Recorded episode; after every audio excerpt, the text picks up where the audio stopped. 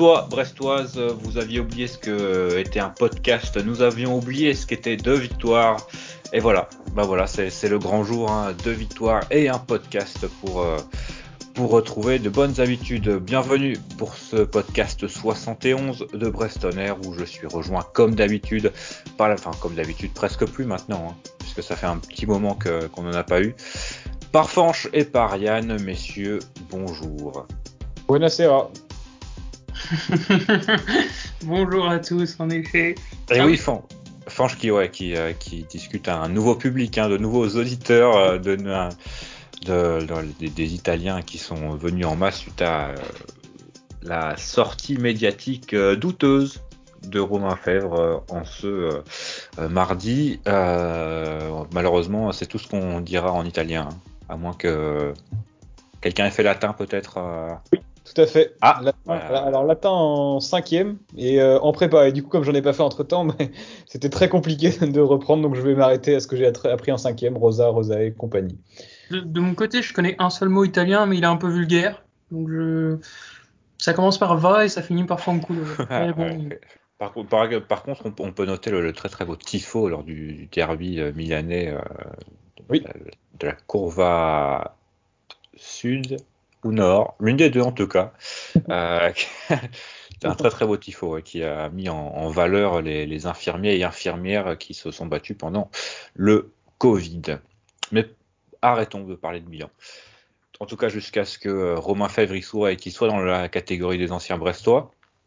Parlons stade brestois, puisque bah, les, résultats sont au beau fixe avec ce, très beau, euh, ce très belle victoire contre Lorient dimanche. J'imagine que. Est-ce que tu peux le redire, s'il te plaît, parce que c'est tellement agréable que j'aimerais que tu le redises. Oui, c'est vrai que voilà, dimanche, donc dimanche, on était euh, le 7, hein, le 7 novembre, si je ne dis pas de bêtises. Euh, le Stade Brestois est allé s'imposer au Moustoir pour la première fois depuis 27 ans après un scénario de match euh, rocambolesque. Hein. On va en discuter un peu, on va plus de façon plus générale discuter du, du, du dernier mois de compétition du Stade Brestois. Euh, on va justement essayer à travers ces, nouveaux podcasts, un nouveau format de podcast, on va dire, de passer plus en format euh, bilan sur plusieurs matchs plutôt que des, des, podcasts routines où on fait euh, justement bilan du dernier match, puis, news, puis preview du, prochain. On va essayer d'être un peu plus complet et, être moins dans la routine. Et peut-être que justement au niveau des lives, on fera un peu plus de, temporel et de, présent. Après, ne, vous faites pas, on dira toujours autant de saucisses, hein, parce que pour rappel, le dernier podcast que nous avions fait avec Franche, on disait que si on gagnait pas contre Reims, c'était presque fini. On est aujourd'hui sorti de la zone rouge quand même. Et justement, euh, alors peut-être on a peut-être un invité qui a peut-être une petite phrase à, dire avant de commencer. C'est bon d'aimer le Stade Brestois. Eh oui, eh oui, eh oui, eh oui, eh oui. Vous l'avez peut-être reconnu.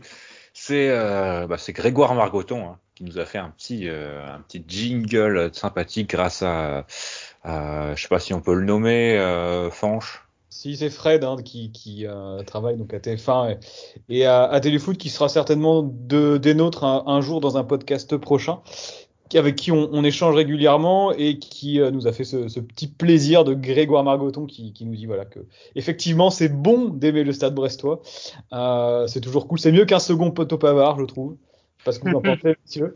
Mais en tout cas, effectivement, je, je trouve que ces quelques mots résument parfaitement bien l'état d'esprit actuel, même si on va évidemment tempérer tout ça, je pense, euh, par la suite. Mais euh, en tout cas, non, non, non, pas, non, non, il faut quand même. Ouais, si, en fait, si. Mais on verra. on, est toujours, on est toujours 17ème, il faut, il faut quand même le rappeler. Euh...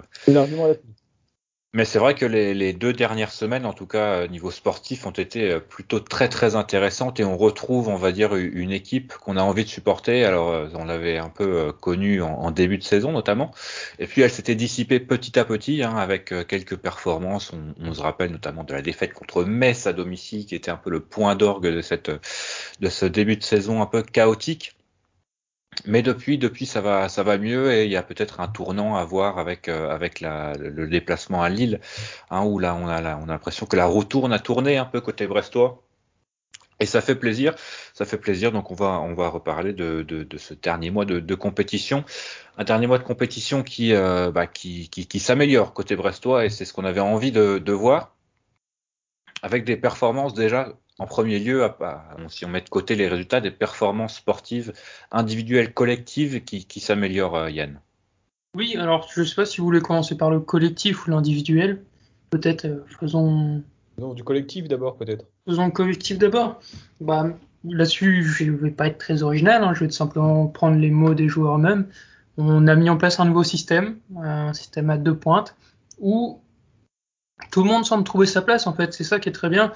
Il n'y a pas de dépassement de fonction euh, exceptionnel. On voit pas des joueurs faire des trucs qu'ils ne faisaient pas avant. Mais, et là, je, vais faire plaisir à Quentin, les joueurs font ce qu'ils savent faire et pas plus. Et ça suffit. En Ligue 1, ça suffit. Bon, j'étais d'accord avec ça. Hein. Je te rejoins et peut-être que l'exemple le plus flagrant, Yann, euh, on avait dit ça notamment pour Brendan Chardonnay les années passées, qui progressait justement en faisant ce qu'il savait faire et en évitant de, faire des choses qui sortent de son registre. Peut-être que effectivement le fait que tout le monde se mette à faire ça, euh, je pense à Jérémy Ledoiron d'ailleurs devant euh, en, pointe, euh, qui lorsqu'il n'est pas sur un côté n'a pas à déborder, n'a pas à dribbler forcément, n'a pas essayé à, de, de, centrer, c'est pas vraiment ses points forts. Alors que devant, au point de fixation avec Mounier, j'ai trouvé même presque plus impressionnant que Mounier dans les airs à Lorient, notamment sur le dernier match. Et lui aussi, il n'est pas du tout avare, avare d'efforts. Et voilà, on avait été assez critique à son, à son égard euh, les mois précédents, hein, à juste titre, je pense. Il faut aussi euh, noter quand, quand il y a des progrès. Et sinon, ouais, collectivement, je trouve que Yann, tu as raison, on sent plus d'osmose défensive et ça se, ça se ressent aussi sur le, nombre d'occasions concédées et le nombre de, de buts encaissés. J'ai juste regardé vite fait les chiffres sur les cinq dernières rencontres de Brest. Euh, cinq matchs, quand même deux victoires, deux nuls c'est plutôt solide quand tu vas à Lille, que tu reçois Monaco. Euh, et une seule défaite, c'était la défaite à Nice. Bon, le match avait été très mauvais. Et sur ces cinq matchs, uniquement cinq buts encaissés. Quand on sait que euh, on encaissait énormément de buts, euh, deux buts de moyenne par match, un petit peu plus sur les dernières semaines. On sent du progrès. une équipe qui attaque ensemble, qui défend ensemble, rien de flamboyant. On reste une équipe de bas de tableau de Ligue 1, je pense. Mais si l'équipe garde ces ingrédients-là et continue à jouer de la sorte, avec le même état d'esprit, je reviendrai sur l'état d'esprit tout à l'heure, parce qu'il y a des scènes après le, deuxième but de Mouillet, notamment, qui sont parlantes. L'équipe peut envisager, euh, en tout cas, se, se, maintenir ou se battre pour le maintien jusqu'à la fin du championnat. Est-ce que tu pourrais nous rappeler contre qui nous avons gagné déjà? Oui, alors tout à fait, nous avons battu Monaco et également Lorient à Lorient. Très bien, merci. Et c'est vrai que après, on va dire qu'il y a moins d'erreurs individuelles parce que finalement, moi je trouve que depuis le début de saison, euh, Brest ne concédait pas beaucoup d'occasions. Si on enlève le match contre Nice, hein, clairement, où là tu parlais des, des 5 buts encaissés sur les cinq derniers matchs, si on en prend 5 à Nice, euh, je pense que c'est pas c'est pas immérité. Hein. On, se souvient de, de, de, de Calvin Stengs hein, qui avait fait un match euh, légendaire avec de nombreuses occasions manquées. mais c'est vrai que on va dire que on sent peut-être une prise de conscience ces dernières semaines. Peut-être que le, discours de Michel Derzakarian entre enfin dans les têtes, hein, à force de le rabattre euh, effectivement toutes les semaines sur le manque de, caractère, quelque chose qu'on entendait déjà la saison dernière avec euh, l'ancien coach. Peut-être que bah, euh, les, joueurs en ont marre et ont, enfin mis un peu de caractère. Et c'est vrai que le match contre Monaco a, a cet effet, a montré beaucoup de caractère et notamment dans les duels. À un moment donné, il y a plus de réussite euh, ces derniers temps, parce que aussi les joueurs mettent les, bons, les bons ingrédients pour aller, pour aller chercher cette réussite qui, euh, fuyait clairement le stade brestois. On se souvient, bah, j'en parlais de la défaite de Metz, mais bon, là, euh, un contre et une frappe déviée qui part directement dans la lucarne. C'est vrai que c'était assez. Euh, voilà, la réussite était vraiment au, au point mort à ce niveau-là. Et depuis, bah voilà, il y a, plus de réussite, a, mais il y a aussi les ingrédients qui, qui sont mis pour, que cette réussite ait changé de bord. Il y a un point que je voulais aborder plus tard, mais là le, contexte s'y prend bien. C'est aussi, je pense, que le groupe a compris que Michel Ardacarion était avec eux. C'est-à-dire qu'on peut penser qu'effectivement, bah, vu comment il gueulait, vu les remarques qu'il faisait, qui étaient loin d'être, euh, enfin, s'attaquer assez sévère, il y a pu avoir ce doute. Est-ce que le coach est vraiment impliqué Est-ce qu'il est vraiment content d'être là? Et finalement, bah là, je vous invite juste à regarder la fin de match à Monaco. Hein. Euh, Michel a plus couru que certains joueurs de Monaco. Et je pense que ça, c'est la pierre fondatrice dans le sens où voilà, le groupe va comprendre simplement que le coach est prêt à, à encaisser beaucoup de choses pour eux. Maintenant, ça veut rendre l'appareil. Pour l'instant, ils le font. Je pense aussi que l'effectif avait besoin de digérer la fin de saison dernière et la descente un peu aux enfers parce qu'ils sont quand même passés pas loin de la catastrophe. Et il aura fallu du temps pour leur redonner confiance et euh, c'est pas facile de retrouver la confiance quand tu gagnes pas un match. Et c'est pour ça je pense que bah, ce qui est bien, c'est que le groupe n'a pas lâché. Ils auraient pu lâcher, à mon avis, au bout de quand tu gagnes pas après 11 matchs. Euh, que, as pas, que tu perds à domicile contre Metz, Metz fait deux frappes, ils sont à moitié déviés, bon, tu vois vraiment qu'il n'y a rien qui va dans ton sens. Euh, ils n'ont pas lâché et quand tu vois les sourires et la joie collective après, euh, regardez les images après le deuxième but à Lorient ou même après la victoire à Monaco, les visages, on a même, mis posté une photo sur Twitter de Michel Derzakarian qui sourit. Et oui, c'est extrêmement rare, vous, pouvez la retrouver. Euh, il y a également Franco Nora qui a, qui a, évoqué ça dans la presse. Alors je sais plus, je crois que c'est dans le Telegram si je dis pas de bêtises. Euh, il disait que voilà, ils avaient beaucoup plus de plaisir à travailler ensemble, à défendre ensemble, à attaquer ensemble et à vivre ensemble au quotidien aussi. Et voilà, peut-être que bah, c'est l'avenir nous le dira, mais il y a certainement eu un tournant euh, sur le mois d'octobre, euh, début novembre au, Stade Brestois, je pense, ça c'est clair. Et finalement, au moment presque où on s'y attendait le moins, hein, puisque c'est surtout le mois de septembre hein, qui semblait être important avec euh, bah, des, des, matchs plutôt à notre portée entre guillemets, contre Clermont, contre Nantes, contre Metz, euh, qui euh, se sont euh, soldés par seulement un point en trois matchs. Et finalement, c'est bah, en affrontant Lille, c'est en affrontant Monaco, c'est en se déplaçant à Lorient, à un stade généralement au Brest, qui s'est imposé ce dimanche, mais ne s'impose jamais généralement. Bah, bah comme je le disais, la, la roue tourne à tourner. Après, c'est vrai que footballistiquement, c'est pas flamboyant. Hein, clairement, mm-hmm. c'est pas c'est pas du jeu du football total, mais en tout cas, c'est efficace. Et on reviendra peut-être un peu tout à l'heure sur, euh, sur les, cas individuels, mais c'est vrai que l'une, tu as parlé de, Jérémy Le Doiron, mais l'une des, preuves, euh, on va dire, de, cette, euh, de cette osmose collective et de ce, de, ce nouvel état d'esprit, c'est peut-être la doublette Mognanetti, Belkebla au milieu qui, qui n'est peut-être pas la, la, doublette la plus footballistique qui soit, mais certainement celle dont Brest a besoin actuellement.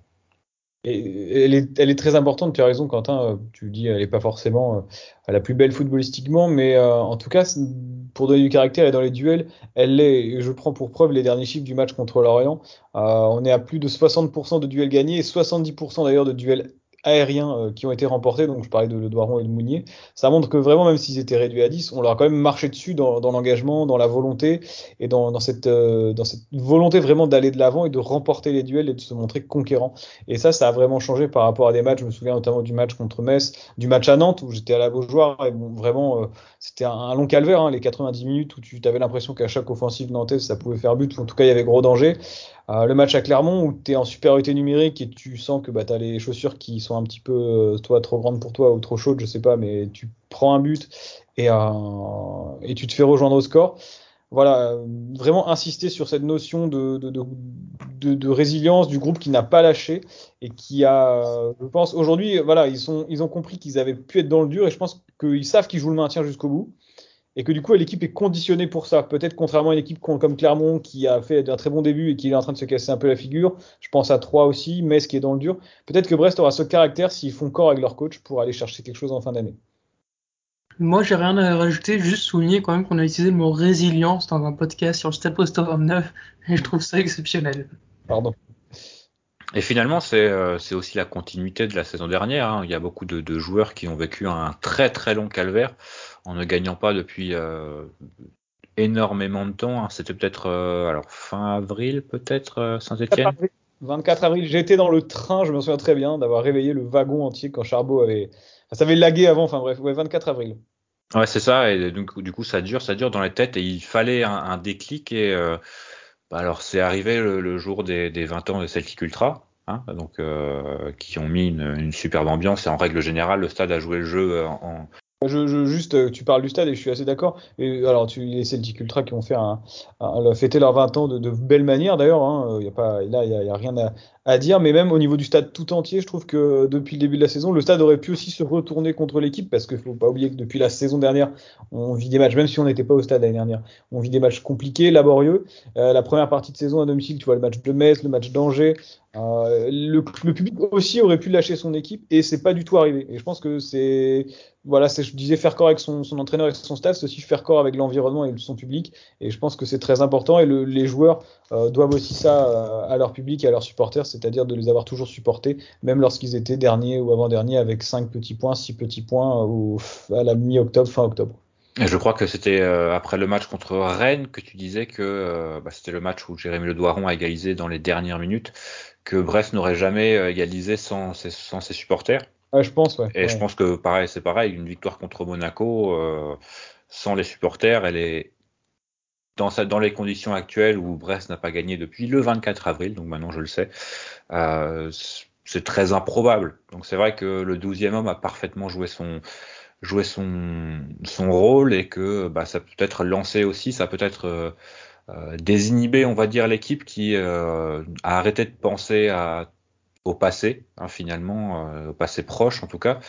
Et bah, voilà, au-delà du, match contre Monaco, c'est aussi Brest qui a réussi à changer le, son destin, grâce notamment à un coup franc dévié hein, contre Lille. Mais c'est vrai que le match à Lille était une très très bonne performance et méritait un point, au moins un point tu parles de coups francs déviés, mais il faut aussi dire qu'on n'a pas fait des très bons matchs, mais on n'a quand même aussi pas eu beaucoup de chance depuis le début de la saison. Euh, il y a eu pas mal d'éléments qui étaient contre nous, et toi-même, Quentin, tu, tu, tu, les as cités. J'ai es revenu là-dessus plusieurs fois, notamment sur, Twitter ou lorsqu'on en discutait ensemble. Mais là, c'est peut-être un peu le tournant, la petite part de chance qui change de côté et qui nous, aide justement à, prendre ces, points nécessaires. En tout cas, si on va un peu plus loin que les, scores et qu'on va voir euh, les, stats un peu plus avancées, c'est vrai que Brest prend plus de buts que ce qu'il ne devrait. Ça, c'est aussi le fait des, erreurs individuelles. Hein. On, les connaît, on voit les matchs, on sait qui les, les, réalise. Jean-Kévin, bien meilleur à gauche, hein, d'ailleurs. Bien sûr. Très bon à gauche, même, on peut le dire, très très bon à gauche, euh, un peu moins en défense centrale. Mais est une équipe, on va dire, de, milieu de tableau. Euh, plus ou moins au niveau de, de Lyon, qui apparemment surperforme. Mais c'est vrai que Brest prend plus de buts que ce qu'il ne devrait et marque un peu moins. Alors c'est vrai que ces derniers temps, on a quand même beaucoup marqué sur coup de pied arrêté et que dans le jeu, on a quand même pas mal de difficultés à, se procurer des occasions, même quand l'adversaire est à 10. Mhm. Oui, c'est vrai. Et c'est vrai que l'année dernière, euh, l'entraîneur disait que euh, c'était une mauvaise nouvelle hein, quand l'adversaire était à 10. On s'en souvient, euh, notamment contre Montpellier. C'était contre Montpellier, hein, je crois qu'il avait dit ça en fin de, en fin de, de, saison. Mais euh, voilà, ça, au final, Brest a toujours marqué depuis le début de saison. Donc là n'est pas le souci. Euh, mais par contre, il fallait arrêter de, ou en tout cas prendre moins de buts. Euh, et c'est vrai que bah, depuis, depuis Nice, c'est régulièrement un but par match. Et le premier clean sheet contre Monaco, on a peut-être un Marco Bizot qui devient, qui parle peut-être un peu mieux français, ça peut aider aussi. Euh, match après match, même s'il y a eu cette, euh, cette petite erreur de, de compréhension avec, euh, avec Lilian Brassier en, en, toute fin de match qui a certainement coupé des, coûté des, des, des sous-vêtements à certains supporters brestois. Et voilà, il faut une ambiance, il parle de Lilian Brassier. Incroyable. Mais bah, qui a fait une, une très bonne entrée contre Monaco également à la mi-temps. Et du coup, ça, ça ceci. Mais c'est vrai qu'on a, on a hâte de, de revoir Christophe Herrel qui avait été quand même plutôt convaincant que ce soit à Lille, si certains le, le pour moi sévère avec lui sur le but lillois, qui n'est pour moi pas de sa faute, mais qui avait été aussi plutôt bon en, première période contre Monaco. Je pense que la concurrence peut aider euh, Brassier aussi à progresser, parce qu'il était un peu dans un fauteuil et finalement derrière lui il y avait personne, puisqu'il savait que quoi qu'il arrive, euh, il serait titulaire. Là, le retour de RL et la mise sur le banc immédiate, euh, il a peut-être dit bah, qu'il fallait se, bouger et faire plus. Bon, euh, je sais pas si vous avez vu son geste sur Mofi à la fin du match à Lorient. Euh. Ah, ça, c'est criminel. Si, si l'arbitre siffle penalty, honnêtement, il n'y a rien à dire. Euh... en temps réel, moi, je trouve que ça va. C'est pas, pas scandaleux. Non, mais il, donne l'opportunité à l'arbitre de siffler. autant, que l'arbitre a donné un péno limite, enfin qui, qui se siffle pour la main, mais qui est quand même voilà, et un carton rouge, tu peux imaginer une forme de compensation. Tu sais comment ça se passe à ce moment-là. Euh, je pense que si c'est le PSG ou euh, l'OM en face, il y a penalty, par exemple. Et le, le fait qu'il n'aille rien que pas voir à la vidéo, je suis orienté. Après, je suis pas, j'ai la chance de ne pas être orienté. Euh, après, c'est vrai que je suis, je suis pas très content, mais euh, clairement, il donne clairement l'opportunité à, à l'arbitre de siffler, et ça, ça, à la 88e, alors que tu mènes et que tu es en supériorité numérique, ça n'a pas lieu d'être. Ce, euh, ce qui est une faute sans en être une. Tu as parlé, Quentin, aussi de, de, de du coup franc donc, qui a été détourné, qui marque peut-être un tournoi.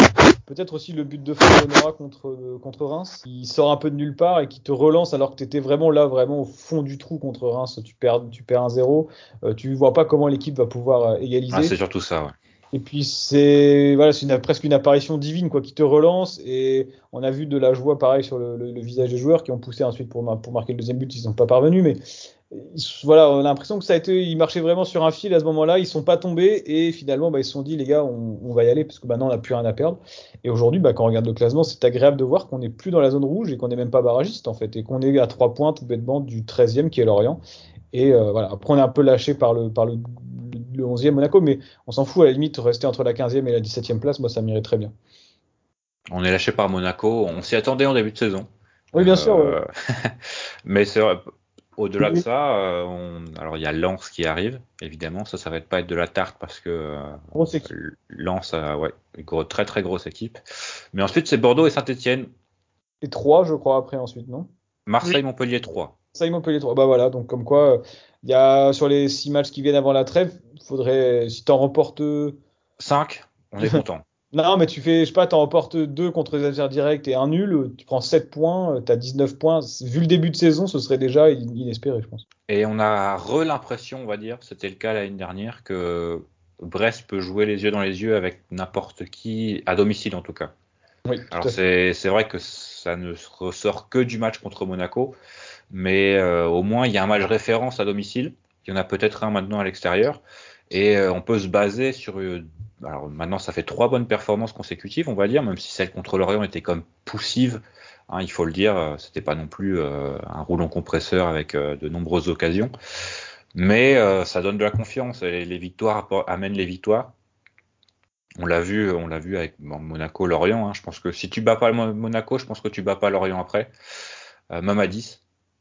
donc voilà, je, je, on va espérer. Alors Lens, ça va être difficile parce que je pense qu'ils ont un. Alors c'est vrai que notre jeu direct pourrait les empêcher de, récupérer la balle haute comme ils le font régulièrement avec des joueurs qui pressent très très bien.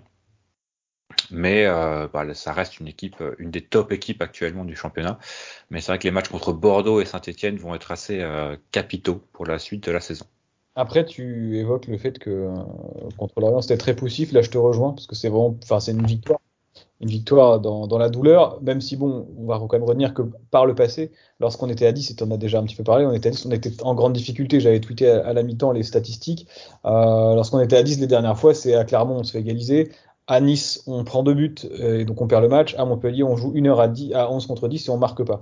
On est une équipe qui reste quand même assez euh, convalescente, on va dire, hein, pour rester mesuré, euh, qui était au fond du trou et arriver quand même à renverser le match quand tu es mené à l'extérieur trouve qu'il y a quand même plus de motifs d'espoir que de, de, choses à tempérer. D'habitude, moi qui suis plutôt pisse froid, comme disait Yann, là je vois quand même, fa il, fallait le faire, il fallait le renverser le match. Et en plus, en fin de rencontre comme ça, avec euh, la hargne et la volonté, j'ai trouvé ça, euh, trouvé ça plutôt, plutôt très encourageant. Mais effectivement, euh, si c'est sur, c'est encourageant dans la mesure où on est dans une dynamique de progression. C'est juste un effet comme ça, une fois un match de Monaco, un, un petit exploit sur un match et qu'après tu retournes dans tes travers, c'est pas très intéressant. J'espère que là c'est une dynamique qui est lancée. Évidemment, on va pas gagner les 12 ou les 15 prochains matchs, mais essayer de. de, de Pourquoi pas?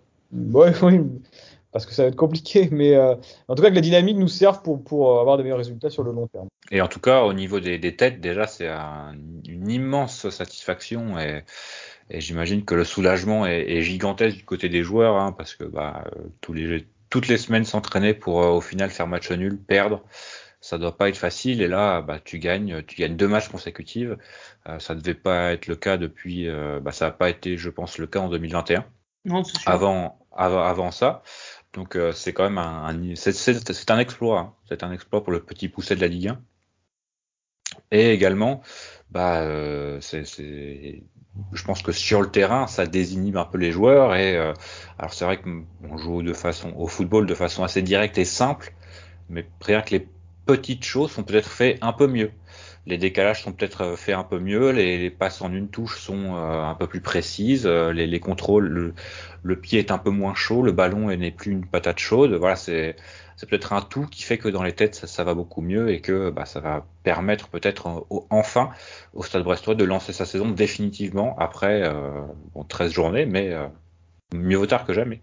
D'ailleurs, au niveau du classement, si jamais on arrivait à, à, gagner le match face à Lens, il y aura un énorme coup à faire puisque Metz affronte Bordeaux et Saint-Etienne à fond 3. Donc là, vraiment, il y aurait un, point compte, niveau comptable, si on arrivait à prendre les 3 points, on ferait une très très belle opération. Et également au niveau du classement, si on regarde tout bêtement simplement au niveau du goal average, qui peut également compter en fin de saison, on est uniquement à moins 5, alors que Bordeaux est déjà à moins 9, Saint-Etienne à moins 13 et Metz est à moins 14. Donc on est à la 13e journée, mais il y a déjà des tendances qui se dégagent. On marque beaucoup de buts et on marque en tout cas pas mal de buts. Et finalement, on n'en encaisse pas tellement, euh, même si on en encaisse quasiment à chaque match. Ça peut être également. On n'a pas pris de grosses raclées euh, dans la saison, quoi. Comme euh, Saint-Etienne qui en a pris 5 à Strasbourg, qui en a pris 3 contre Clermont, par exemple. Alors, on a parlé pas mal du, collectif nouveau système, on en parlait un peu rapidement en, début de, podcast, un 4-4-2 avec donc quelques, quelques paires, quelques binômes qui se trouvent. On a parlé de, Jérémy Ledoiron et Steve Mounier. Hein. C'est vrai que beaucoup de l'un des peut-être des soucis du Stade Brestois, c'est que bah, à, défaut d'envoyer, enfin, on envoie beaucoup de longs ballons sur, euh, sur Steve Mounier, qui gagne beaucoup de duels aériens, mais qui avait vraiment personne autour de lui pour récupérer ses seconds ballons. Là maintenant, il y a quelqu'un qui euh, se donne presque corps et âme pour euh, pour aller à la pêche au ballon, sans jeu de mots, parce que effectivement Brest a, battu euh, Lorient dimanche dernier. Lorient surnommé les, Merlus, hein. d'où le, notamment la célébration de, Steve Mounier, on la rappelle.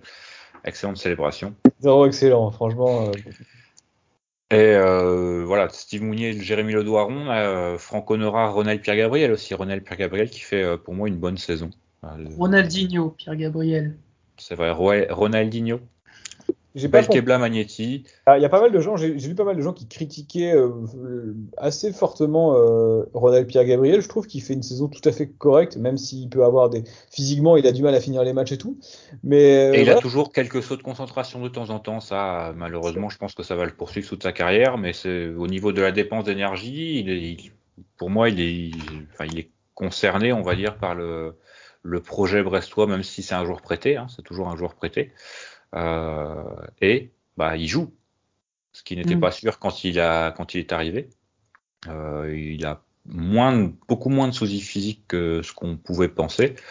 Et pour moi, alors c'est vrai qu'il a un style euh, assez particulier. Hein, il ne sait absolument pas courir, ce qui est toujours assez problématique quand tu es joueur de football. Et surprenant aussi quand on, j'imagine, quand on regarde de façon sporadique le stade brestois. Et c'est vrai qu'il est toujours à la limite aussi. Il a toujours le, le, pied, il met toujours le pied pour, euh, pour toucher le ballon avant l'autre, donc il, il, prend pas mal de coups également. Mais euh, pour moi, il fait une, saison tout à fait correcte, euh, tout comme bah, Jean-Kévin Duverne quand il est à gauche. Et ça, c'est, et ça, c'est la, la, la, trouvaille, le, truc le plus improbable peut-être de ce début de saison. c'est Jean-Kévin Duverne qui, bah, qui est plutôt bon à gauche il fait une bêtise, euh, euh, quand il fait une bêtise, ça se paye pas cash, quoi. C'est vrai. Mm. Bah, il y a quelqu'un d'autre peut-être pour euh, pour la et Brennan Chardonnay en l'occurrence pour pour la rattraper. Pour la rattraper, ouais. Mm, sur Pierre Gabriel, moi j'ajoute un élément quand même. Je comprends les critiques sur Pierre Gabriel parce qu'il a un côté totalement imprévisible. Il y a des moments où je pense que même ses coéquipiers ne comprennent pas ce qu'il fait, vers où il va, etc. Donc forcément, en termes de sérénité, c'est pas toujours euh, bon. C'est un peu flippant. Je suis pas certain qu'il comprenne toujours lui-même ce qu'il fait non plus. Hein, c'est ça, je n'osais pas le dire, c'est ça. Mais bon, voilà, le résultat, c'est il a pas, il a fait une grosse erreur cette saison, c'est donc face à Rennes, ça. Mais c'est tout. Mais pour un défenseur, c'est déjà très bien. Et si on regarde en plus son apport offensif, bah il bah, n'y a pas de quoi râler contre Ronald Pierre Gabriel, tout simplement. Qui aurait pu avoir un ou deux buts à son actif. Hein, euh, c'est, je crois, contre Rennes qu'il a une grosse occasion, contre le PSG à 3-2. Oui, oui, il a une très très grosse occasion. Mais euh, c'est vrai. C'est vrai, c'est vrai. Moi j'aime, moi j'aime bien Pierre Gabriel. J'ai également euh, plutôt trouvé Marco Bizet un peu plus intéressant ces derniers temps aussi, peut-être dans la, notamment le match, dans le match à Lille, où il arrive à sauver une balle de 2-0 pour les Lillois et qui bah, finalement est peut-être un tournant du match aussi. Euh, un petit peu plus serein et un communique peut-être un peu mieux, même si à Lorient on a vu qu'il allait faire une grosse connerie avec euh, avec Brassier. Voilà, il s'impose un peu petit à petit aussi comme le patron de la défense, je pense. Et on a vu, j'ai bien aimé sa réaction après la victoire contre contre Monaco. Il était vraiment côté bien Quimper. Et on a vu vraiment toute la joie et, la délivrance, je pense aussi euh, sur son visage. Ça sent qu'il est impliqué dans le projet. J'avais un petit peu peur que voilà un joueur qui vienne euh, qui vient de de, de, de l'étranger comme ça, déjà assez âgé, sa carrière est plutôt derrière lui, qui baisse un peu les bras. Et euh, d'autant plus qu'il est quand même, lui, il n'a pas le droit à l'erreur, hein, Bizot, vu le, le, soutien que, dont, dont, jouit Gauthier Larsonneur.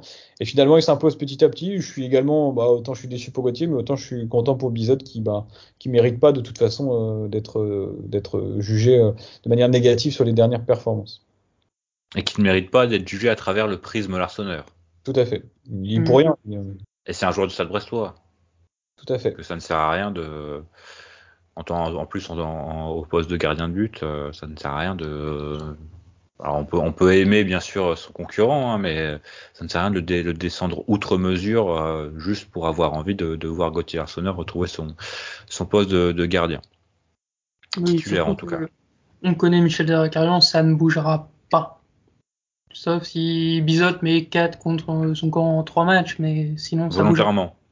Voilà. S'il retourne et qu'il tire son but, là il y a peut-être une chance que si l'adversaire prend la manette, quoi. Tu parles de Berzakarian, ça me fait penser à un truc qui n'a pas forcément de lien avec le Stade Brestois, mais peut-être que les gens ne le savent pas. En tout cas, ceux qui sont abonnés à Canal Plus ou qui ont MyCanal, d'aller regarder la série sur Montpellier, c'est Montpellier Héros, euh, le nom de la série avec euh, Héros, le petit jeu de mots. Hein. Euh, vous l'avez. on voit bien que Brestonner.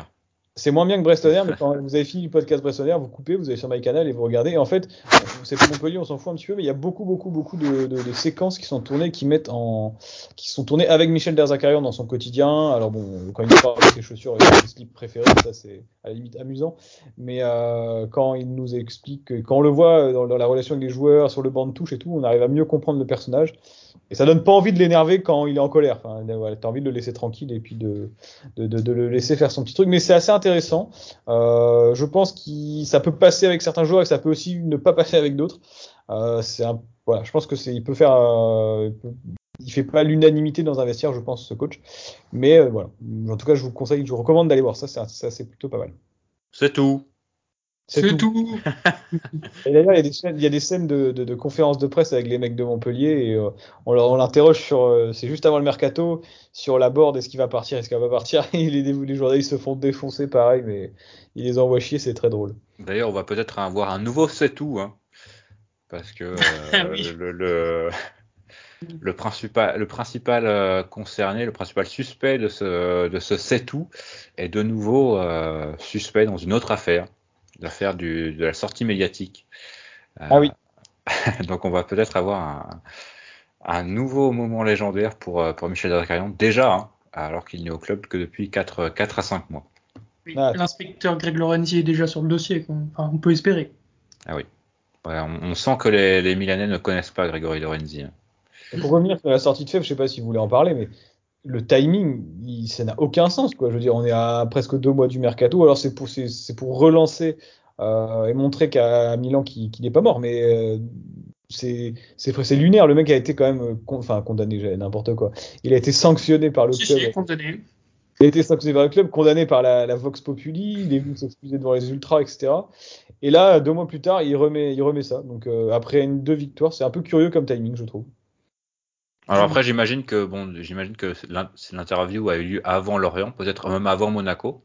Peut-être. Euh, et il y a quand même des passages. Euh, alors je sais pas trop comment euh, comment le Fèvre va se défendre, mais euh, enfin je j'ai beaucoup de doutes qu'il ait dit. Je, on va jouer à Lens, enfin je vais jouer à Lens le 21 et ensuite on verra.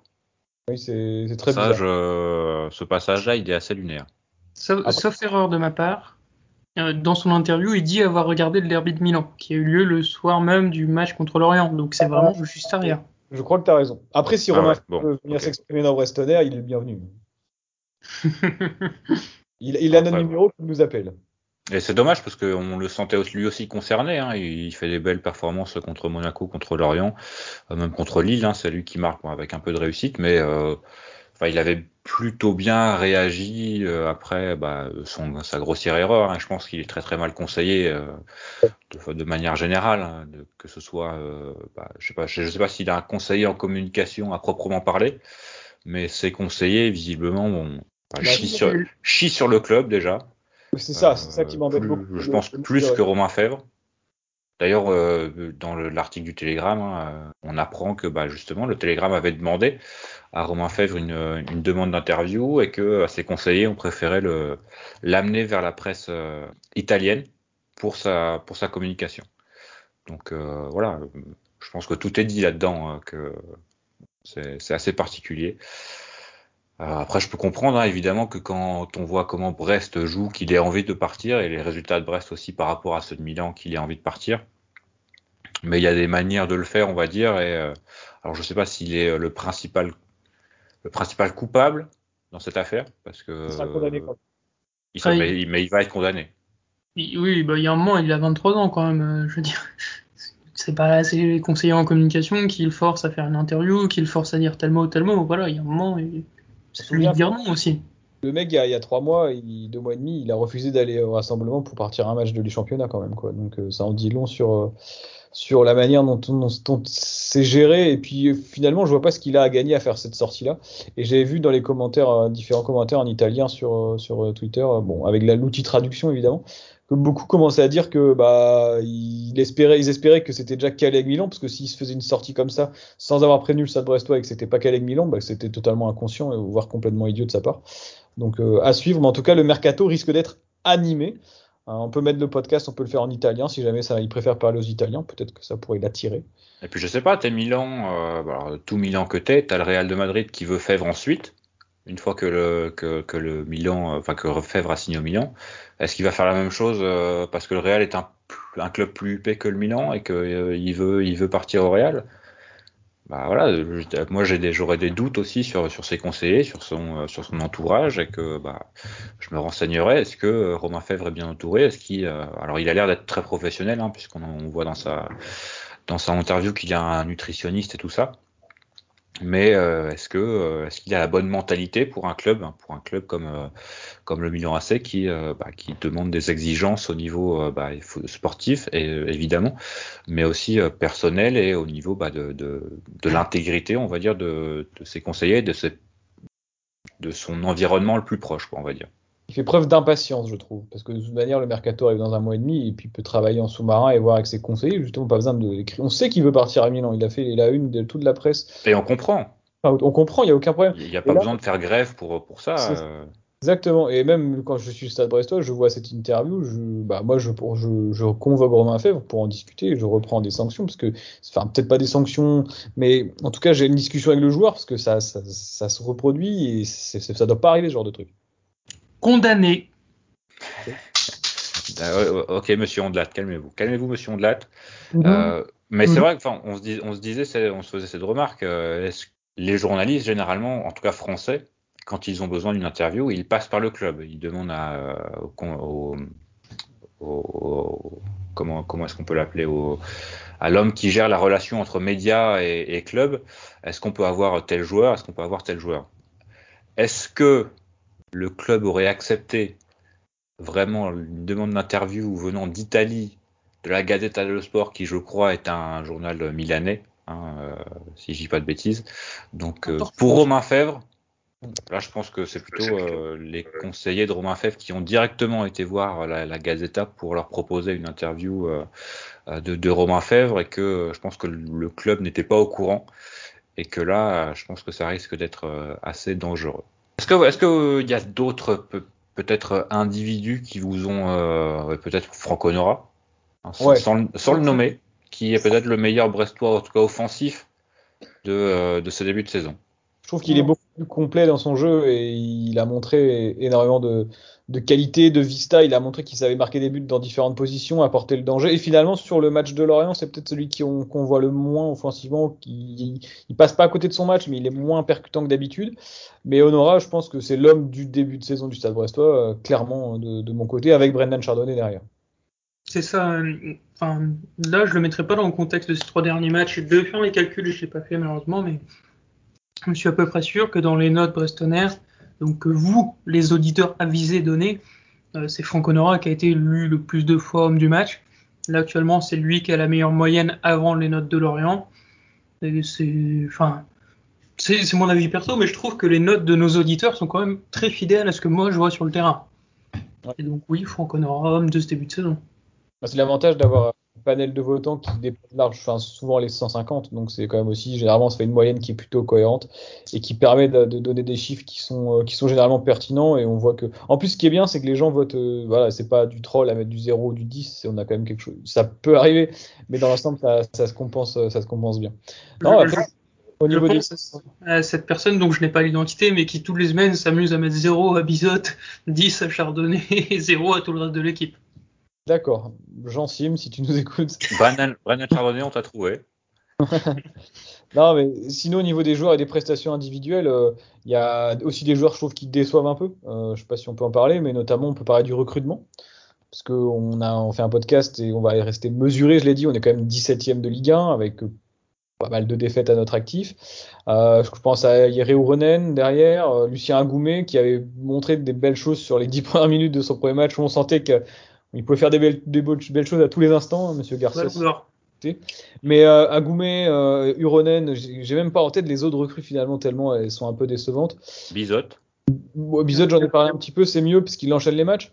Euh, Badji qui a disparu de la circulation euh, assez rapidement, peut-être pour le meilleur d'ailleurs, hein, parce que bon, euh, ce qu'il a montré sur les premiers matchs, notamment à Clermont, c'était assez lunaire, on se demandait ce qu'il ce foutait là. Mais euh, voilà, peut-être un, un, un, bémol que je mettrais en tout cas moi sur le sur, sur le recrutement Je pense qu'on va pas en parler beaucoup plus longtemps, mais euh, Youssouf Badji, je vous invite à regarder les vidéos de célébration ou de photos. il est pas dans le groupe, honnêtement. Ça se voit, il est pas dans le délire, il, a l'air un peu seul, et je pense que bah, voilà, là, ça aurait été le, le panic buy par, par excellence. Hein. Il fait le nombre. Après, euh, alors, concernant Ironen, je, je trouve qu'il a été plutôt bon contre l'Orient. Euh, avec euh, notamment une qualité de centre qui pourrait euh, pas mal aider, euh, et on l'avait vu sur, certaines, sur certains matchs, euh, déjà, qui pourrait pas mal aider quand on a Mounier et le Doiron maintenant dans la surface. après, il y a un argument en béton hein, pour, défendre Rounen. Vu comment nous, on n'est pas serein quand on voit Lilian Brassier sur le terrain, est-ce que le type qui joue juste à côté de lui peut évoluer dans de bonnes conditions? C'est difficile. Alors, moi, je rejoins la deuxième mi-temps du Ronen. Ça a été plutôt correct. Mais la première, en fait, ce qui m'énerve chez Ronen, c'est pas forcément les performances, c'est l'attitude qui en découle. J'ai souvent l'impression que Ronen ne court pas ou met 5 minutes à démarrer, qu'il est souvent hors de position, alors que c'est un garçon qui a énormément d'expérience. Et en fait, aujourd'hui, c'est pas normal que Jean-Kévin Duverne ait pris sa place. Mais si on me demande qui je veux mettre face à Lens à gauche, j'ai aucun débat, c'est Jean-Kévin Duverne, parce que ça va être très dur de le dire comme ça, mais en fait, je suis sûr que Duverne sera concerné, même s'il va faire des cagades. Je sais qu'il est concerné. Ronen, je, je, sais toujours pas en fait. Je comprends pas pourquoi Ronen. Je suis d'accord avec toi, mais je comprends pas pourquoi il, est, il dégage ça. Parce qu'on n'a pas l'impression d'extérieur, même en plus. Enfin, je, je dirais pas qu'il est pas concerné, mais peut-être que l'impression que c'est un manque d'intégration, qu'il est pas dans l'équipe non plus. Enfin, il fait un peu euh, bande à part, j'ai l'impression. En tout cas, lors des échauffements à domicile, bah, il est souvent sur le banc, donc il fait un petit, euh, une petite brésilienne euh, avec les autres, hein, avec les autres remplaçants. Mais euh, bah, là, pour le coup, il a l'air totalement, totalement intégré. Bon bah tant mieux, après c'est peut-être nous, c'est notre ressenti, peut-être qu'on se trompe et j'espère. En tout cas, on n'a déjà pas envie qu'il se sente mal lui en tant qu'homme. Et euh, ça, ça dépendra, ça, ça rejaillira sur ses performances sportives après, mais euh, j'espère qu'il va s'imposer. Et j'aimerais bien le voir un petit peu plus à gauche parce que effectivement, Yann, je te rejoins quand tu dis que c'est pas normal qu'il ait pris la place de Duverne. C'est quand même un gars qui est titulaire en équipe de Finlande, qui a joué à Genk. Je pense qu'il a des qualités, il serait pas, il aurait pas fait cette carrière-là en étant totalement merguez, donc euh, j'espère qu'on aura l'occasion de le voir de le voir un petit peu plus souvent. Et je pense que le, le, jeu et le temps de jeu cumulé lui fera du bien à ce joueur. Ah oui, il a été souvent blessé hein, depuis le début de saison et finalement il n'a jamais vraiment eu le temps d'enchaîner, euh, à part en début de saison où bah, contre Lyon, contre Rennes c'était plutôt correct. Hein. Et contre Paris tout de suite ça a été un peu plus compliqué face à, face à du lourd. Hein. Mais on, enfin, on se souvient quand même de comment il a muselé sous les manas et Doku, qui sont quand même pas les les, plus, mauvais, les plus mauvais ailiers de Ligue 1, loin de là. Donc euh, clairement, en tout cas au niveau euh, défensif, il est certainement meilleur que Jean-Kévin Duverne. Et on va affronter Lens avec un Jonathan Klaus qui pour l'instant marche sur l'eau, n'en déplaise à, Didier, à la dèche. Mais c'est vrai que pour moi, il serait titulaire contre Lens. J'ai envie d'être provocateur, mais tu parles des plus mauvais ailiers de Ligue 1. Est-ce que Erwin Cardona fait partie des plus mauvais ailiers de Ligue 1 dont tu parles? Bah, je, il n'est pas ailier, donc. Euh... Quand je parlais des déceptions, j'avais également Cardona en tête et tu fais bien d'en parler parce que j'ai, il m'est sorti de l'esprit, mais euh, effectivement Cardona sur ce début de saison, pourtant il commence bien l'année avec ce but super balion, mais euh, manque de confiance, il va souvent en touche. Euh, j'ai un peu de mal. Pourtant, lui, au contraire, tu le sens concerné. Tu vois les, célébrations d'après-match à, à, Lorient, il est vraiment à fond avec tout le monde. Je sais pas ce qui, si c'est un manque de confiance. C'est pas un mauvais joueur, Cardona. C'est pas, pas du tout un mauvais joueur, mais là, il a perdu un peu son, son mojo. Quoi.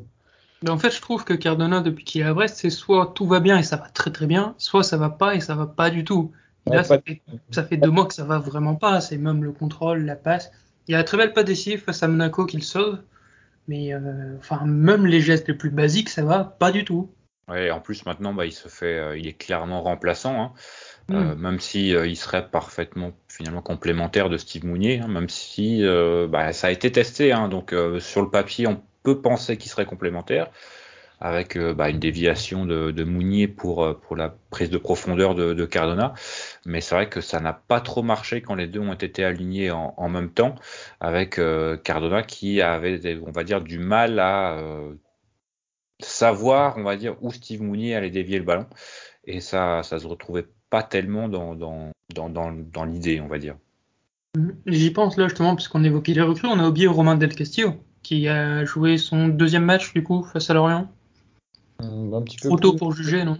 Trop pour juger, mais pareil, euh, et c'est Mesh qui en parlait régulièrement sur Twitter, ça sent la saison un peu galère où le mec est tout le temps absent pour, euh, pour blessure. Là, il va avoir 15 jours encore pour, pour, se, pour récupérer un petit peu, même s'il est rentré à Lorient, je suis pas certain qu'il était à 100%. On aura besoin d'un joueur comme Del Castillo, hein, je pense. Mais, mais qui rate une énorme occasion d'ailleurs. Du coup, dans le, dans le 4-4-2, comment est-ce que tu l'intègres Tu vas pas le mettre à la place d'Honora, hein, qui lui est un titulaire indiscutable. Euh, c'est dommage d'avoir acheté un joueur de ce, de ce, ce prix-là et de ce niveau-là pour le laisser sur le banc aussi, quoi. Ouais, est-ce que potentiellement, allez, on fait de la fiction, mais est-ce que c'est pas parce que Romain Fèvre part cet hiver et là, effectivement, il y a une place? On verra bien. Après, euh, pour qu'il joue, faut qu'il soit en forme.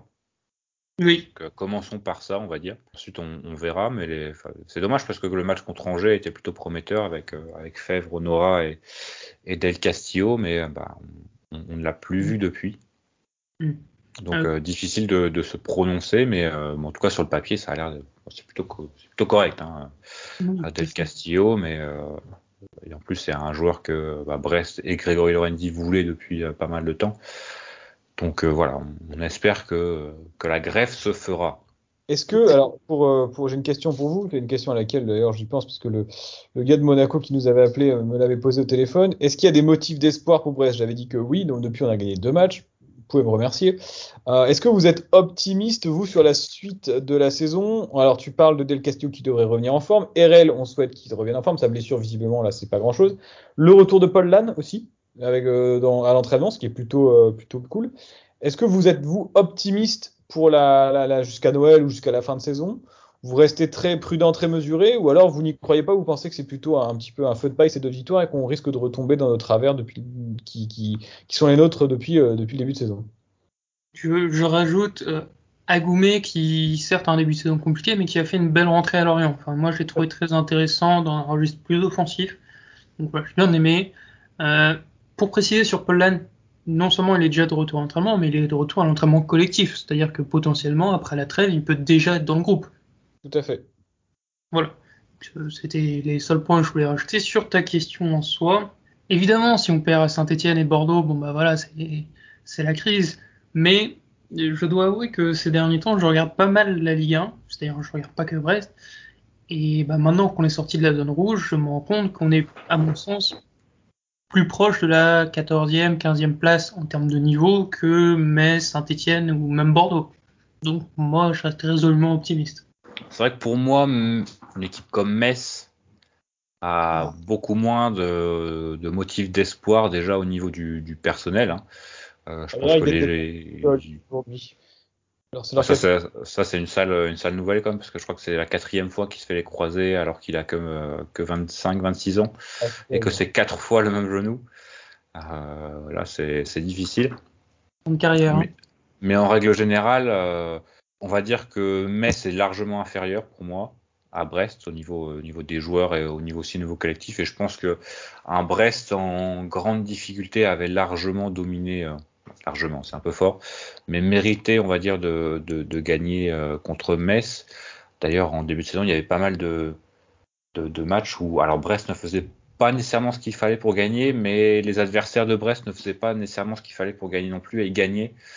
Euh, alors que voilà, c'était un peu euh, d'où un peu cet équilibre depuis.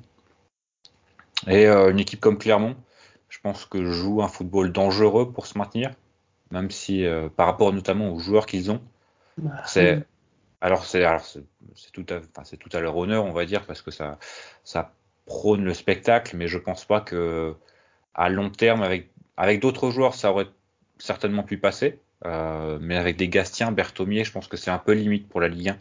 Sur une saison, une fois que l'effet le, euh, monté euh, est passé, celui qu'on avait eu exactement en 2010, avec des, des Poyet, des Le Soimier qui, qui roulaient sur la Ligue 1 alors qu'il n'avait pas forcément le niveau, le niveau de, de, la, de la Ligue 1. One, Rome, Poyet. Mm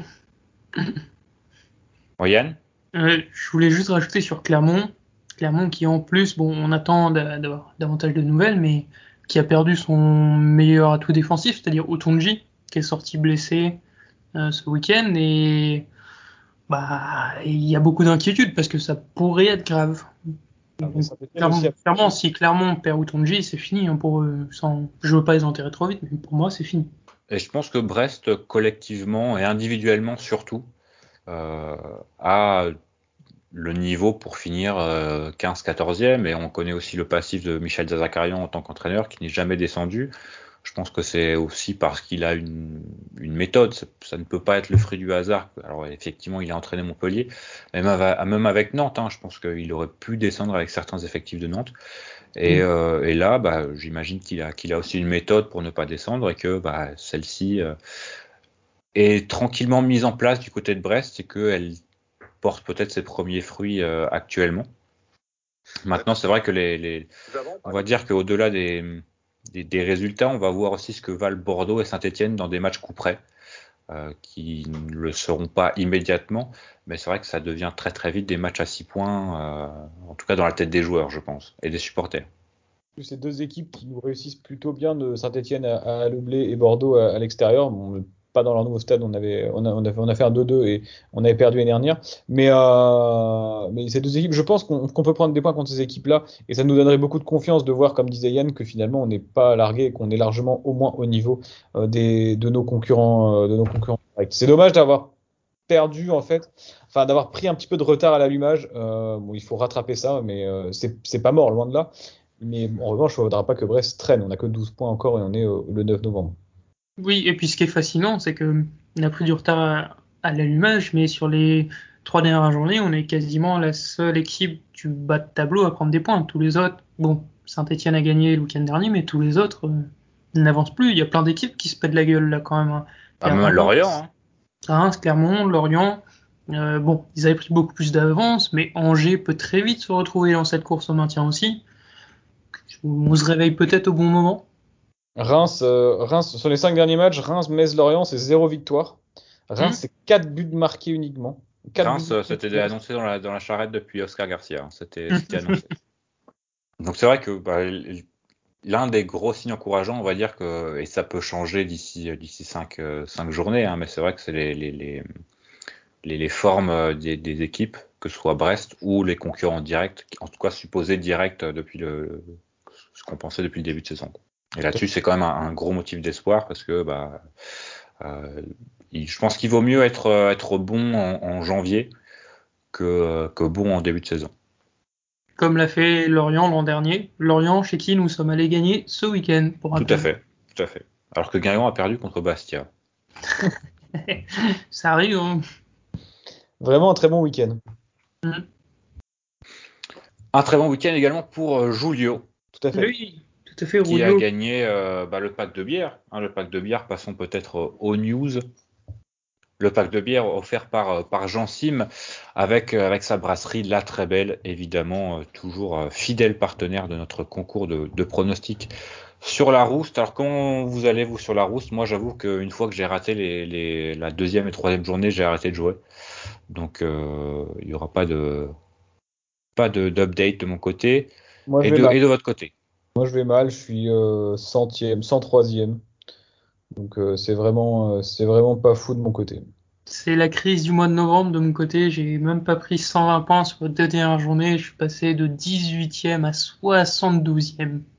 En tout cas, euh, et il y a, y a, une petite nouveauté sur l'application de la Roost qui est l'indicateur de performance où, selon ton pourcentage de paris réussi, on te compare à une personne. Ah et actuellement, moi, c'est Raymond Domenech. Donc, Attends, je vais te dire. Je crois que c'est terrible. C'est terrible pour, euh, pour Yann. Capable de fulgurance, mais foncièrement mauvais. Merci. Ah bah Raymond Domenech également, je pense, non? Oui, tout à fait. Raymond Domenech. Je suis à 44%. Oh là.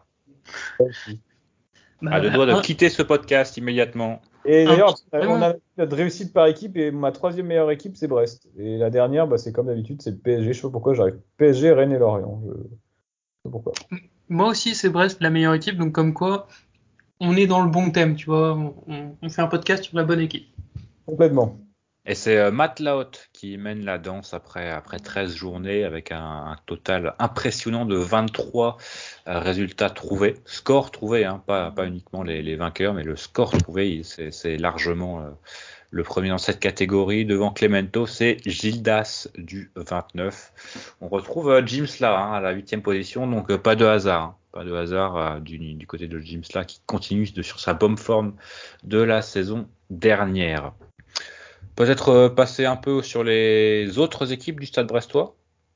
Euh, très rapidement le petit bilan du, début de saison avec la N3 hein, qui a fait match nul contre la GSI Pontivy ce week-end, deux buts partout avec un doublé de peut-être l'homme de ce début de saison pour, pour la N3, Axel Camblanc, qui avait d'ailleurs fait une, une, petite apparition dans le groupe pro contre euh, Angers, je crois. Est-ce que tu penses que Axel Camblanc, parce que toi qui suis bien la N3, peut potentiellement faire quelques apparitions en Ligue 1 ou c'est encore trop juste? Écoute, la progression depuis, alors évidemment, on les a pas vus jouer l'année dernière. Donc euh, finalement, on se fait une, euh, progression sur, sur 18 mois entre la fin de saison dernière, il y a bah, justement 18 mois, et cette saison. Et la progression tant athlétique euh, technique, au niveau du volume de jeu également, est assez impressionnante. Il a pris, euh, il, a, il a clairement changé de gabarit depuis la dernière fois que je l'avais vu, et c'est vrai que sa progression est assez impressionnante. Euh, c'est un joueur vraiment très très rapide, qui a encore tendance à jouer la tête dans les pieds, qui, regarde trop son, ballon et, ses pieds, mais enfin, beaucoup d'efficacité depuis le début de saison et que devant le but, mais aussi dans les dribbles, dans les, les, les différences faites. Donc c'est plutôt euh, très intéressant. Alors peut-être pas en Ligue 1 cette année, mais clairement peut-être euh, intégrer le groupe pro la saison prochaine. La N3 de Bruno Grouchy d'ailleurs, toujours important de le rappeler, qui est première de son groupe à égalité avec euh, la réserve du Stade Briochin et de façon encore plus importante la réserve qui peut monter désormais en N2, ce qui, bah, ce qui n'est jamais une mauvaise idée, on va dire de, de, faire évoluer tes jeunes dans des divisions un peu plus hautes que la N3. Hein. Si tu as moyen de monter en N2, bah, il faut pas hésiter. Et ce sera peut-être cette année, en tout cas dans une N2, dans une N2 très très serrée, hein, puisque donc le, le, leader a 14 points et le septième en a 10. Mm. Par exemple, le 9 D'ailleurs, enfin, Brest, on l'espère, ne sera pas concerné, mais il faut noter qu'en N2, ce sont surtout les équipes bretonnes qui sont en galère. Donc ça il n'y a, a, que des équipes bretonnes. Hein. Finistériennes, par contre. Euh, oui, finistérienne, finistérienne. Et donc, ça fait que bah, potentiellement, euh, en N3, on peut avoir un sacré paquet de descentes. Alors, la Saint-Pierre-du-Milizac est sixième dans le, dans le bon wagon, mais c'est par contre cette Plouzané qui est, euh, qui est onzième et qui a changé pas mal de son, de son effectif. Donc, c'est vrai que ça prend un peu de temps à, à se trouver. D'ailleurs, du côté de la Saint-Pierre-du-Milizac, il y a quand même pas mal d'anciens Brestois ah, notamment euh, Yves-Marie Kerjean, euh, Geoffrey Lidourin également qui joue au, Stade Brestois, euh, Arnaud Deniel, Cédric Fabien qui est toujours là à, jouer et les, notamment je crois les Enzo, Enzo Henry, le frère de, Valentin, euh, Titouan Guéguin qui est titulaire dans les buts, les U19 qui euh, continuent leur bon début de saison, 17 hein, points en, 10 journées. Euh, ils sont sixième à seulement 4 points du, FC Nantes qu'ils ont réussi à battre. D'ailleurs, je crois que c'est, alors je sais pas si c'est la seule équipe désormais, mais il y a un moment donné, c'était c'est toujours la seule équipe à avoir battu le leader du FC Nantes du côté de Nantes, en plus au stade Marcel Sopin, le, le, très particulier stade Marcel Sopin, entouré euh, d'immeubles, mais assez sympa, je trouve. Euh, donc euh, belle saison des U19 de Franck Cardiles. On continue avec les U17 qui euh, sont troisième derrière le FC Nantes et le SCO d'Angers, qui n'ont pas joué hein, ce week-end, mais qui ont été il y a deux semaines battre Guingamp 4 buts à 0 dans les Côtes d'Armor. Ça fait toujours plaisir. Et enfin, la D2 féminine qui a fait, qui a perdu ce week-end contre le Havre, l'une des grosses équipes de D2, et qui se retrouve dans le milieu de tableau. Je pense que ça devrait être leur place toute la saison trop euh, trop loin des, des, premiers euh, pour jouer les, bah, la montée. Hein. Il n'y a que le premier qui monte en, D1, mais bien au-dessus des, des, des, concurrentes euh, qui, qui, joueront le maintien. Donc voilà, ça devrait être une, une, nouvelle saison dans le ventre mou pour le Stade Brestois avant de viser plus haut d'ici un ou deux ans, je pense. D'autres sujets à discuter peut-être autour du Stade Brestois, je ne suis pas sûr. Hein. Je crois qu'on a été complet. On espère en tout cas. Il y a effectivement d'anciens restos, mais on reviendra dessus. Vous pouvez suivre un peu leurs actualités sur notre compte Instagram notamment, où on met les buts, etc. Gaëtan Charbonnier qui a inscrit son 70e but en, Ligue 2, c'est quand même un, beau chiffre et toujours agréable de saluer Gaëtan Charbonnier dans ce podcast. Et surtout, euh, Robert Lenormand qui a été élu joueur du mois de, du championnat espagnol pas simplement de, de, la Real Sociedad, pas simplement le meilleur défenseur, mais le meilleur joueur du mois de la Liga espagnole euh, dans le mois d'octobre, ce qui est quand même assez impressionnant. Et son équipe de la Real Sociedad bah, qui, euh, qui mène la danse en Liga et qui a encore gagné cette, euh, ce week-end à Osasuna. Robert Lenormand qui serait sur les tablettes d'après la presse espagnole de l'Atlético Madrid. Ah, je pensais que ça serait Manchester City qui aurait claqué 80 millions dessus. Il me semble qu'avec les, les, droits de formation, on aurait 2%, quelque chose comme ça. Ah bah mais mettez de l'argent, payez, payez. oui, oui, payez. On va se faire plus d'argent avec, euh, avec, le Normand qu'avec Fèvre, ça va, être, ça va être fabuleux. La progression est quand même assez dingue. Hein. Euh. Oui, et inattendu. celui qui l'avait vu venir là-dessus. Euh... En tout cas, c'est pas Alex Dupont. ah non, clairement, clairement pas. Paix à son âme. Messieurs, merci. Monsieur. Peut-être juste un dernier mot, parce que j'y pense, on a dit paix à son âme, on dit également paix à son âme à monsieur François Evinec. Bien sûr. on lui dédie ce, le beau succès à Lorient, même si c'est pas à nous de le faire. Et on est sûr qu'il y aura un, hommage à la grandeur de son passé pour le match contre, contre Lens, même si je crois que c'est à 13h, et bon, c'est vrai que c'est pas l'idéal pour, euh, pour faire un hommage, notamment avant le match. Hein. Mais euh, je pense que, quelque chose sera fait en son honneur et en sa mémoire. Sur ce, est-ce qu'il, euh, Franche, est-ce qu'il fait bon supporter le stade brestois? C'est bon d'aimer le stade brestois c'est bon de supporter le Stade Brestois. eh oui, merci Grégoire. Je pense qu'on peut se quitter là-dessus. Hein. On fera pas mieux de toute façon. Donc euh, quittons-nous là-dessus et on va se dire bah, à, la, prochaine. À la prochaine. on, on, va pas dire à la semaine prochaine parce qu'on n'est pas sûr. Mais euh, pourquoi pas un live Twitch hein. Ça fait un petit moment qu'on n'a pas fait. Euh, évidemment, il faudra ce, ce sub pour entendre Grégoire Margoton crier qu'il fait bon supporter le Stade Brestois. À la prochaine et bien sûr comme tous les, même s'il n'y a pas match, allez Brest. Salut, allez Brest. De la croisière et dans la planche baleinière, Chamboué, notre brigadier, son bol est caplé un peu sur le côté. Me rappelle mon bâtiment, c'était le bon temps, celui de mes vingt ans.